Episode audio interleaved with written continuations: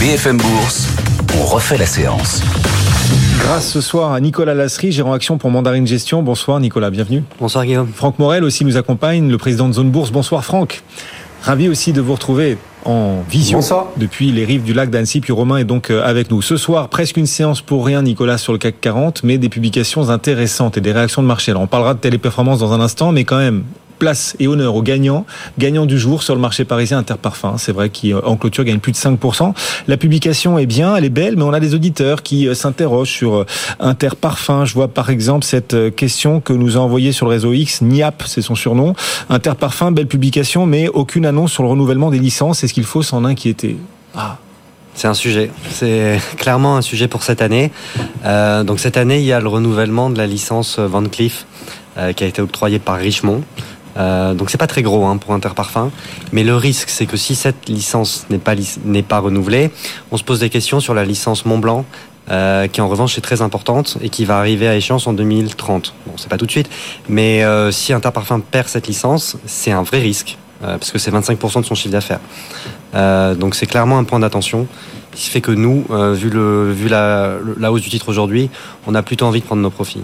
Ah, plutôt prendre des bénéfices après la hausse ce soir de 5,4% Interparfum. Même position chez, chez Zone Bourse. Euh, Franck, le titre Interparfum 52,40 euros. On est sur euh, des niveaux où il faut un petit peu alléger, écréter, prendre des bénéfices ou au contraire continuer d'accompagner la hausse? Je pense que l'évolution du cours pour les mois à venir sera vraiment euh, euh, fonction de- du, du développement de la marque Lacoste euh, sous forme de parfum, qui est vraiment une- un, une- un des derniers lancements sur lequel euh, la, la société est très ambitieuse euh, et où elle a des, enfin voilà, des ambitions importantes.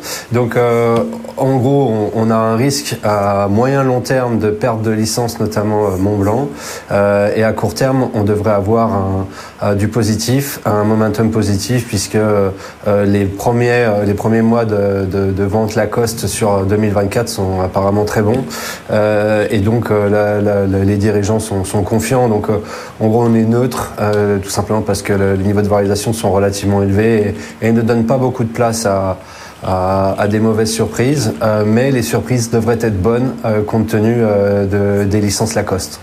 Demain suivra de belles publications aussi très attendues. Saint-Gobain intéressant, Veolia intéressant aussi. Encore quelques publications donc à suivre demain sur l'indice CAC 40 qui en clôture ce soir gagne péniblement, in extremis, en fin de séance, en fin de parcours 0,08%. Enfin, on peut s'en réjouir quand même puisqu'on fait mieux que Wall Street. Wall Street recule un petit peu aujourd'hui, mais le CAC lui progresse malgré il progresse malgré Téléperformance. C'est dire à quel point Téléperformance pèse désormais peu dans le CAC 40. Ce soir, ce titre perd 14%. Alors sur les marchés, on en voit, on des lumières au bout du tunnel. Les indices sont sur des quasi-records. On voit des valeurs, plein de valeurs aussi sur des quasi-records. Dans l'univers financier au sens large, il y en a des lumières au bout du tunnel. Le Bitcoin a plus de 60 000 dollars. Mais il arrive que cette lumière au bout du tunnel, ce soit le train qui s'approche et qui approche, qui approche, qui approche. Et ce soir, Téléperformance voit le train manifestement arriver. Bout du tunnel, cette lumière, bah, elle est plutôt noire, obscure. Moins 14% parce que l'intelligence artificielle, manifestement, va concurrencer le business model. On a eu une annonce d'une fintech suédoise qui euh, a développé son IA avec euh, OpenAI et cette IA, cette IA pourrait euh, à elle seule remplacer par exemple 700, 700 employés de téléperformance. Voilà ce qu'annonce cette fintech Téléperf en bourse a du coup trinqué. Ce soir, moins 14, mais ce matin, titre perdait carrément 28% de téléperformance. Est-ce qu'il faut racheter? Est-ce que c'est un point d'entrée? Ou est-ce qu'au contraire, vous faites partie, Nicolas, de ceux qui ne croient plus en l'avenir de téléperformance Je fais plutôt partie de ceux qui ont des doutes, euh, parce que l'IA en fait remet en cause euh, le modèle économique de téléperformance. Donc c'est quand même 70% du chiffre d'affaires de téléperformance qui, euh, pourrait être concerné, hein, qui est l'activité euh, euh, de, call center. Euh, et on voit clairement que euh, l'IA bah, abaisse ses barrières à l'entrée. Il y a même des concus, des, des sociétés qui réinternalisent, donc c'est clairement le retour en arrière pour, télé, pour des sociétés comme Téléperformance. Et puis, euh, on, on peut craindre une forte baisse des prix, euh, alors que Téléperformance va devoir investir et augmenter ses capitaux employés. Ce qui fait qu'au final, euh, le retour sur capitaux employés Téléperformance va nécessairement baisser. On ne sait pas encore de quelle ampleur, mais le, le modèle est, est remis en cause. Euh, donc on reste, on reste encore à l'écart, d'autant plus que la société a fait une acquisition, hein, euh, l'acquisition de Majorel l'année dernière, un timing qui, euh, qui n'a pas été bon, euh, ça augmente l'endettement. Donc on est dans une spirale assez, assez négative. Le seul élément qui pourrait aider Téléperformance, c'est si un fonds ou un fonds de private equity ou autre s'intéresserait à la société. Mhm. mais bon, pour l'instant, on n'a on a, on pas eu d'informations qui vont dans ce sens. Cette fintech suédoise, elle s'appelle Klarna et elle a donc développé avec OpenAI une intelligence artificielle pouvant faire le travail de 700 téléopérateurs, par exemple les téléopérateurs de téléperformance qui reculent de 14% ce soir. Alors vous êtes inspiré chez Zone Bourse, Franck, on a repéré ce jeu de mots quand même, cet article consacré à téléperformance. Le titre de l'article sur Zone Bourse, téléperformance, un vrai clarnage, puisque c'est Klarna qui lance cette euh, IA et on voit l'effet sur Téléper. Bravo, vous êtes le, libération de la bourse euh, en termes de titre en tout cas, Franck. Euh, c'est grâce à Anthony Bondin qui, pour le coup, est, est vraiment très bon. Très beau titre. Effectivement. Qu'est-ce qu'on fait de ce titre téléperformance après la baisse ce soir de, 14% Point d'entrée ou au contraire, vous faites partie de ceux qui ont des doutes et qui, euh, qui préfèrent éviter cette valeur?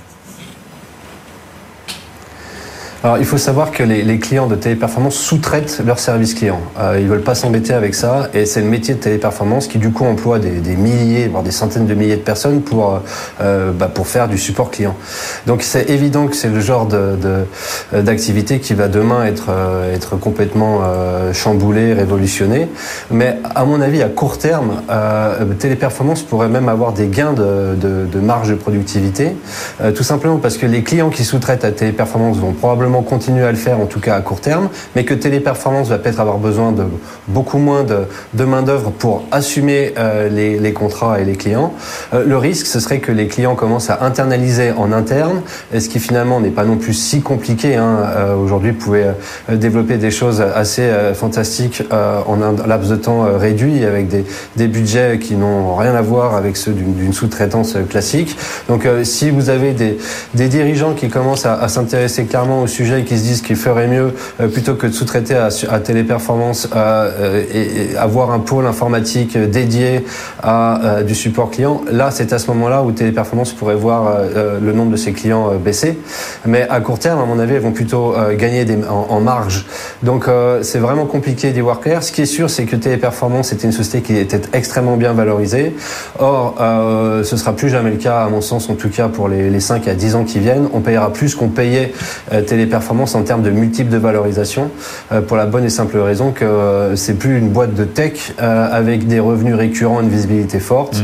Mhm. ça devient une société où la visibilité est beaucoup plus faible et où vous allez avoir un risque de disruption important et qui est avant tout une société qui emploie énormément de gens avec une intensité donc humaine très importante. Donc je pense que c'est une société qui est aujourd'hui valorisée comme elle devrait l'être, qui peut être éventuellement légèrement mieux valorisé, mais euh, ça, ça, ça, on intègre un risque dans les niveaux de valorisation actuels, donc on, on, est neutre euh, sur Téléperformance. Romain Daubry nous appelle, Bourse Direct, d'un point de vue technique. Romain, euh, alors ce titre Téléperformance perd 14% en clôture, mais il perdait beaucoup plus de terrain ce matin. Il perdait carrément 28%. Donc on, ça se voit pas en clôture, mais enfin on a quand même eu un rebond en cours de séance malgré tout. Est-ce que c'est quand même un peu encourageant pour ceux qui veulent essayer de, de, de se rassurer, un peu encourageant pour la suite? Ben, si on veut se rassurer, on constate qu'elle n'a pas rebondi n'importe où. Elle s'est arrêtée à 94,20, qui était une zone support majeure, mais qui date de 2016. Euh, ce qui est intéressant, c'est que le, titre avait, euh, depuis octobre dernier, tenté une réactivation haussière après un long parcours baissier depuis janvier 2022.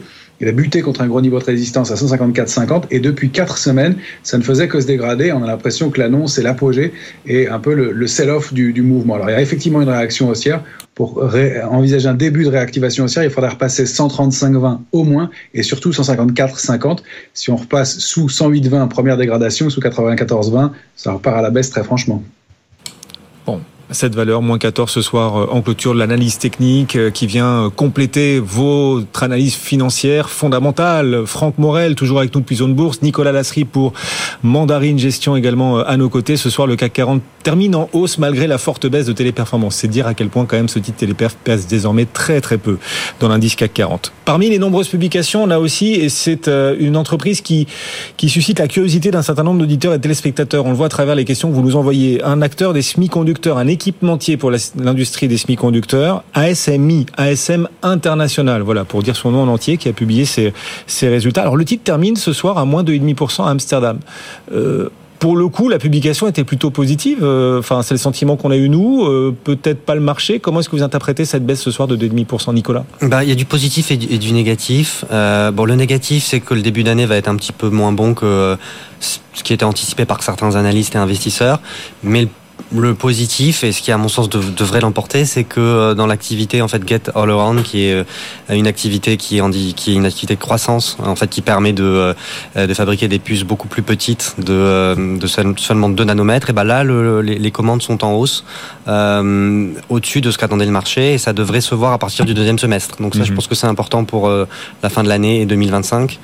et c'est un élément à retenir sur cette société qui est quand même très bien exposé euh, à la miniaturisation des puces, également euh, qui va bénéficier de l'IA.